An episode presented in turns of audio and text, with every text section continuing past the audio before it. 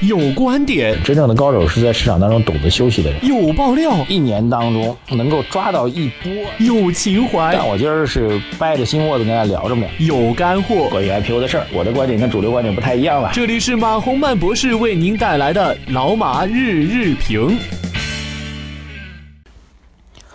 好，各位老马日评的听众朋友们，大家晚上好啊！这个一周的交易终于结束了啊！本周的整个的行情啊，各位可以看一下啊。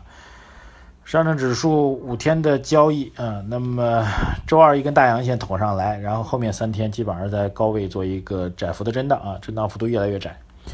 最近一段时间这个行情也比较有意思啊，这大家也发现了，就是基本上就不管是冲到一个平台或者跌到一个平台之后哈。往往一根大阳线或者一根大阴线啊，然后后面就是横着跟那儿横着啊，这好像已经成为了这个本轮行情的一大特点啊。这个行情的特点基本上是从，哎，我们看一下，大概是从上一轮的高点啊，就是四月份，就是呃三个月前，就一季度宏观数据发布之后啊，那时候我们是转空的，各位应该还记得吧？当时高点是在接近三千一百点的位置。然后我们坚定看空啊，指数一路下跌到了这个接近两千八百点附近吧。就从那个三个月前吧，最近三个月基本上指数就这特点啊。各位这个有高手的也可以帮我来解一解啊。我不知道为什么，就是不管是大阳线、大阴线啊，一根大阳线捅上去，然后就跟那儿横盘，横横横啊，或者一根大阴线砸下来就跟那儿横盘，横横横啊，然后横的量能缩到极致，然后这个。呃，波动幅度也缩到极致啊！这两天呢，又有点这迹象啊。这个本周二的一根大阳线捅上来之后，然后三天就开始缩量啊。当然，这量缩嘛，比当初那个缩量肯定还是要大一点啊，毕竟是在相对高位。这也是本轮哈三个月来这本轮行情的一个这个怪异之处啊。上证指数是平盘报收啊，然后创业板跌的比较多啊，基本上来讲还是符合我们。如果从本周或者说两周吧，两周的市场行情角度来讲，显然这个主板走的比创业板还要强啊，这也符合我们这抓大放小的一个基本预期。嗯，今天比较重要的事儿就是公布的这个宏观数据了，宏观数据我们觉得总量数据是超预期的好啊，六点七啊，我们早上就跟大家提过，其实大概率就是六点六点七啊，然后。呃，二季度的信贷投放特别多啊，那信贷投放没有有效的带动固定资产的投资，呃，所以经济下半年压力还是比较大的。呃，刚刚看到的消息是全国政协开了个会，研讨经济形势啊。政协的观点呢，其实我觉得能够代表我的观点啊，我基本上也这个观点，就整个经济稳定运行的基础仍然不牢固，应该引起重视啊。全国政协的宏观分析座谈会啊。政协的观点一般相对比这个执政党呢要相对偏悲观一点啊，当然这也是他的职能嘛，对吧？这个人大和政协，特别政协嘛，参政议政的功能，政协的这个群众基础会更加广泛一点啊。人大呢相对，就是在中国这两个群体，如果我们非要啊两个参政议政的群体啊，如果我们非要划分一下的话，那么人大还是相对偏偏呃。偏主流一点，那么政协呢，应该要更接地气一点。我觉得这个划分还是还是它的特点。所以，政协的观点它可能会更加的这个相对偏谨慎一点。那么，执政党或者行政部门呢，因为他们本身有提振啊公众这个对对。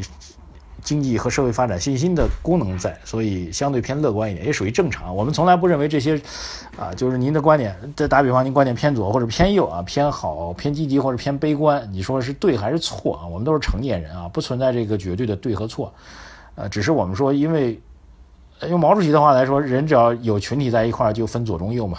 其实你不用刻意的啊，我们现在也不是这个。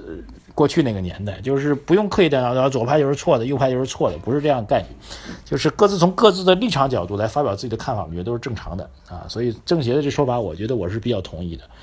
啊，宏观数据好于预期，但是基础并不牢固。好，来看一下这个朋友们的留言啊，网友青菜他说，在放大抓大放小的思路下，您对银行板块怎么看？债转股会推进吗？啊，银江苏银行新股发行一倍市净率。上市后对现有的银行股是否有比价效应？另外，上周中国银行业发展论坛，你有什么样的评论可以分享？我说的抓大放小其实不包括银行板块，我个人对银行板块不是特别乐观啊。虽然银行板块嗯估值偏低啊，银行板块只有当它的呃，市盈率低到极点的时候，比如市盈率低到五倍以下的时候，我觉得作为一个避险的品种，呃，是可以考虑的啊。但是银行板块另外一个特点就是它跟宏观经济的关联度极高，只有宏观经济真正的好，各位一定要注意我这措辞啊，只有宏观经济真正的好，银行板块才有投资价值。如果宏观经济没有真正的高，只是因为政策的刺激而看上去好，那么银行板块机会不是特别大。我所说的抓大放小，其实主要还是指的是跟基础设施建设相关的啊，跟这个稳增长啊，甚至说保增长相关的这些板块。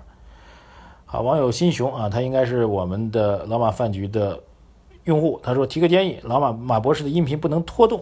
啊！突然接了个电话就要重新开始听，浪费时间心塞。我们后台技术人员正在研究这个事情啊。网友嘉裕方向啊，他给我们留言，他说现在是悠悠牛市啊，希望牛市来，但是我觉得还是尚早。网友袁进军啊，他说老马饭局的菜不错，可惜我想回味其中某段比较麻烦，只能从头到尾再听一遍。建议把音频控制器播放改为可控制，就跟刚才这位呃新雄两位是一样的啊。欢迎，我们正在技术上来解决，争取来努力。C L A C T O N，他说付费节目是否可以加上文字版？谢谢啊。我们之前是本来是想两块都要加的，嗯，但是我觉得，呃，第一期嘛，征求一下大家意见，我们看一下大家共同的一些看法。有的朋友说不用文字版，因为没时间看啊；有的朋友说要文字版。好，这个网友捕风的人他说：“为什么老马饭局什么也没有啊？您再先查一下最新的推送，应该是有的。当然，您要关注老马饭局的微信公众号啊。而且啊，特别要提醒给大家，一定是在十一号，就是本周一十二点之前完成的相关交易的朋友们才能够收到我们本期的节目啊。因为数量实在是太多，订阅我们产品的人实在是太多，所以工作人员实在忙不过来了。我们就把本周一的十二点定为我们截止的时间。那么本周一十二点之后才参与我们这个老马饭局的朋友。”啊将会在下周五收到我们第二期的节目啊，非常抱歉，但是没办法，工作人员实在忙不过来，有大量的登记通知啊的问题工作。好，网友品味人生，他说马博士就厉害。昨天听马博士说，从李克强总理说二季度数据与一季度接近，就分析是六点七，最差是六点六，果然是六点七。博士就是博士，客气啊。网友李琦他的观点啊，他说二季度以及上半年宏观数据已经发布，整体上来看，保持了一季度平稳运行的态势。结合近期高层对于下一步工作的表述，下一步政府工作的重心依然是延续二季度的方向不变，即依然是以调结构为主，而不是保增长的强刺激。因此，后续的货币政策依然得不到宽松，其中也考虑到近期洪涝灾害对于下半年 CPI 上涨预期的影响。回过头来讲，行情从两千八百点涨到现在为止，主要还是市场存量资金对于全球货币政策宽松的预期使然。但是从现在来看，不管是国内还是国外，这种预期被现实政策证伪了。英国利率不变，以及美国加息预期再提等，所以它这种情况下，一方面增量资金入场的可能性比较小，另一方面行情已经被证伪。总体来看，存量资金博弈的环境下，股指区间整理是大概率事件，所以股指将从区间上轨往下轨运行的可能性比较大。操作上建议减仓至清仓为佳。呃，我的观点啊，我的观点，呃。我个人觉得货币宽松可能会比我们想象中要强啊，这一点其实从呃六月份的信贷数据当中能够看得出来。六月份新增贷款达到一点三八万亿啊，那么之前预期是一万亿，大家一定要注意，之前预期的一万亿已经很高了啊，现在一点三八万亿还要高，所以我个人从六月份读出来的货币政策，我觉得可能比我们想象中还要宽松。按照这逻辑，如果延续下去，我觉得可以可能要给我们货币政策一定的观察时间啊。如果七月份继续宽松的话。那我觉得您这个判断就不太准了。但如果七月份货币方面戛然而止的收紧的话，那可能确实是一个上轨的压力比较大。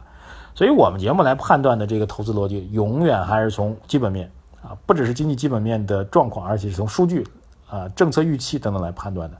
我今天给大家观点就是，我们需要观察一下七月份的宏观数据，特别是货币数据啊，还有财政方面的一些动作，来判一下，来判断一下这个行情能不能延续。我今天不想给结论。我觉得至少趋势现在依然是稳健向上的。